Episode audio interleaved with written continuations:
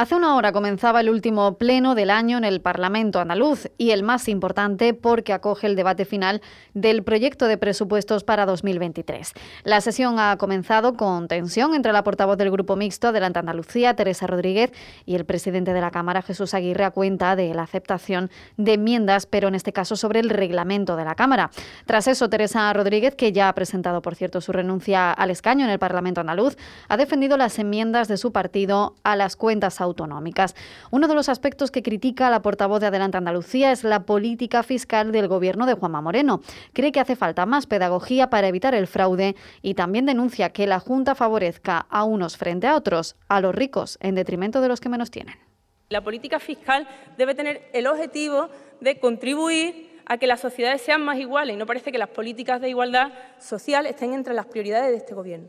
Lejos de eso, su forma eh, de entender la sociedad al final, no solo la economía, es eh, una sociedad donde algunos avanzan muy rápido y de las eh, monedas que caen de su bolsillo, los demás, pues, mm, digamos, para en esto coincide la portavoz de Por Andalucía. Inmaculada Nieto habla de privilegios fiscales y de política económica fracasada que no sirve para el bienestar de la sociedad en su conjunto. Ustedes insisten en aplicar una política económica fracasada que no va a compás de lo que está haciendo ni la derecha europea ni los sectores conservadores que gobiernan en otras latitudes, que no sirve para atajar los problemas que tiene Andalucía, que no sale a proteger a familias y a empresas y que está anclada en privilegios fiscales de los que evidentemente queda al margen en su aplicación la mayoría social, pero que sí que recibe el perjuicio porque ocasionan un deterioro en los servicios públicos. Desde Vox han vuelto a recalcar que son unos presupuestos que no les gustan, pero que aún tienen esperanza. En ese sentido, el portavoz Manuel Gavira recuerda que presentaron más de 500 enmiendas parciales, pero no la totalidad. Eso sí, afea al Gobierno de la Junta que solo haya aceptado unas pocas y que no sean del suficiente calado social y económico. 532 enmiendas, tres o cuatro aprobadas.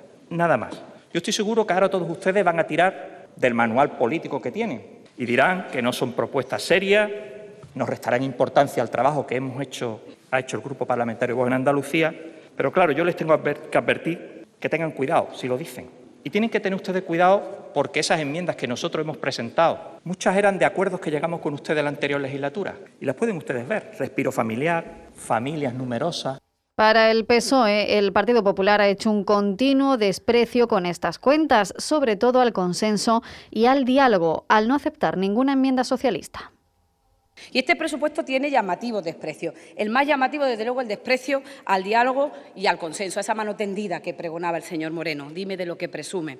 A pesar de los, de los teatrillos que ustedes se han montado, ustedes no han querido negociar el presupuesto con el PSOE y después tampoco han aceptado las enmiendas para mejorar estas cuentas. Estos presupuestos, pese al, al mitin atropellado y catastrofista que acabamos de escuchar, estos presupuestos lo dije en el pleno en el que rechazamos las enmiendas a la totalidad de los grupos de la izquierda y lo vuelvo a decir hoy, son los mejores presupuestos de la historia de Andalucía, los que más apuesta social han traído nunca, los que mejor defienden a los sectores productivos y los que además le bajan los impuestos a la inmensa mayoría de los andaluces.